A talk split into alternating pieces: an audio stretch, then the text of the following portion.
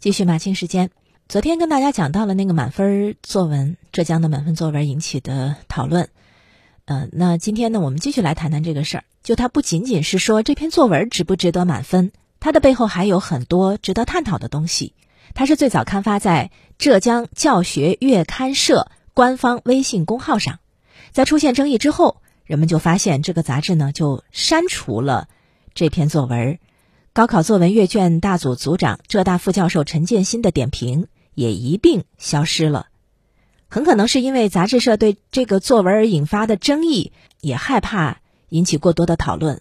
那搜狐上的一篇文章就说：“其实我们没有必要回避争议，我们了解这个程序，让公众去讨论，这是有价值的。”文章是这么说的。从陈建新的点评来看，这篇高考作文的批分流程是这样的：第一位阅卷老师给了三十九分，后面两位阅卷老师给了五十五分，陈建新最后圈定的分数是满分。教育月刊社本意呢是把它当成一个典范来研讨高考作文的教学工作，按照杂志社原来的计划，会刊发一系列高考作文。那现在有可能这个计划搁浅了。杂志社删除处理的原因，当然跟引起的舆论轩然大波有关。人们认为这篇满分作文行文晦涩，生造词汇，受到陈建新赞扬的哲学名言的引用也存在错漏之处。最主要的，舆论没有批评考生，而是把矛头指向了阅卷标准，认为这样的作文满分其实显示了作文阅卷的轻率。而还有人认为陈建新的自由裁量权太大。那抛开对这个作文的正反两种看法。争论当中衍生出来的一些技术问题，肯定会让杂志社感到压力。一个是杂志社以高考作文为范本来讨论教学工作，有暴露高考卷面的泄密之嫌。虽然很多年都各地都有满分作文的点评现象，但这种做法将试题保密带入了灰色地带。那另外一个原因呢，就是指向了陈建新个人的争议，恐怕也是促成了删稿处理。那针对陈建新的质疑，主要是来自两类读者。一类呢是一般的社会公众，就是从他这个打分程序呢，呃，就有人觉得是陈建新最后行使了他的阅卷权限，这个自由裁量权是不是过大？这个是这部分的讨论所关注的点。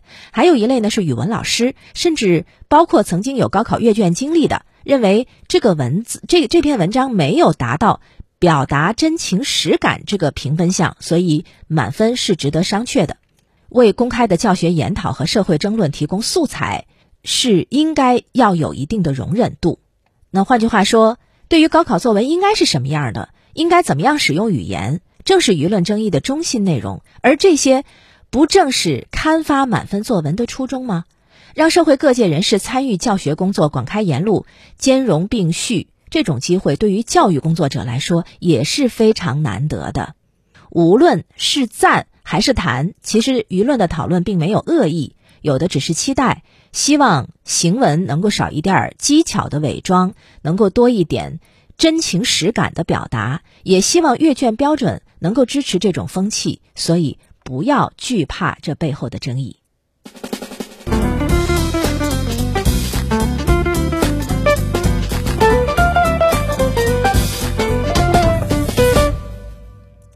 其实，任何主观题，他评价的时候一定是会有争议的。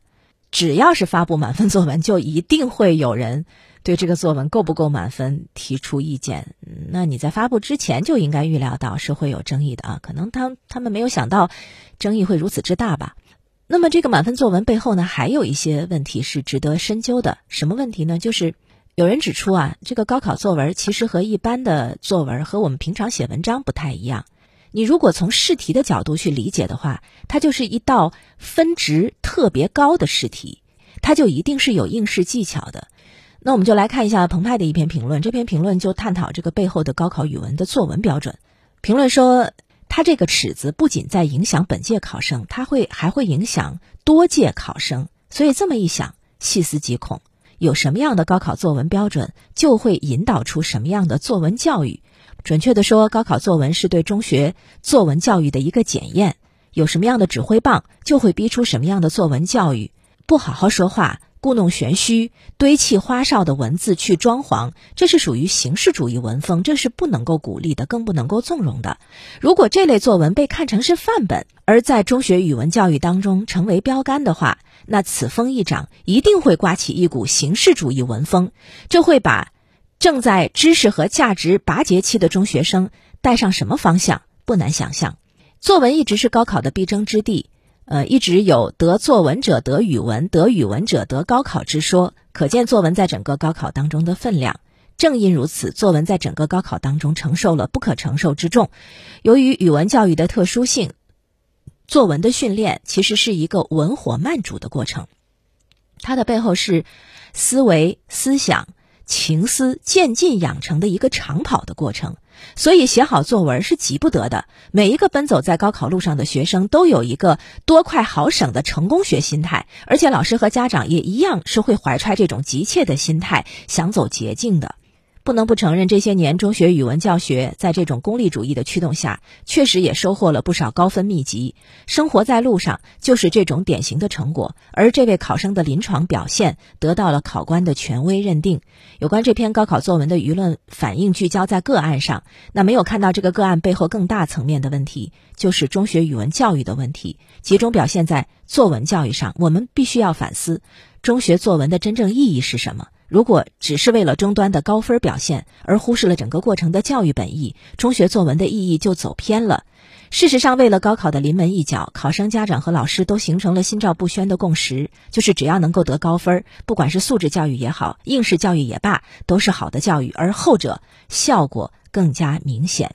其实高考改革一直呢没少折腾，但是也没有触及到应试教育这个板结的根子。触动中学语文教育功利主义的痛点是改革的难点之所在。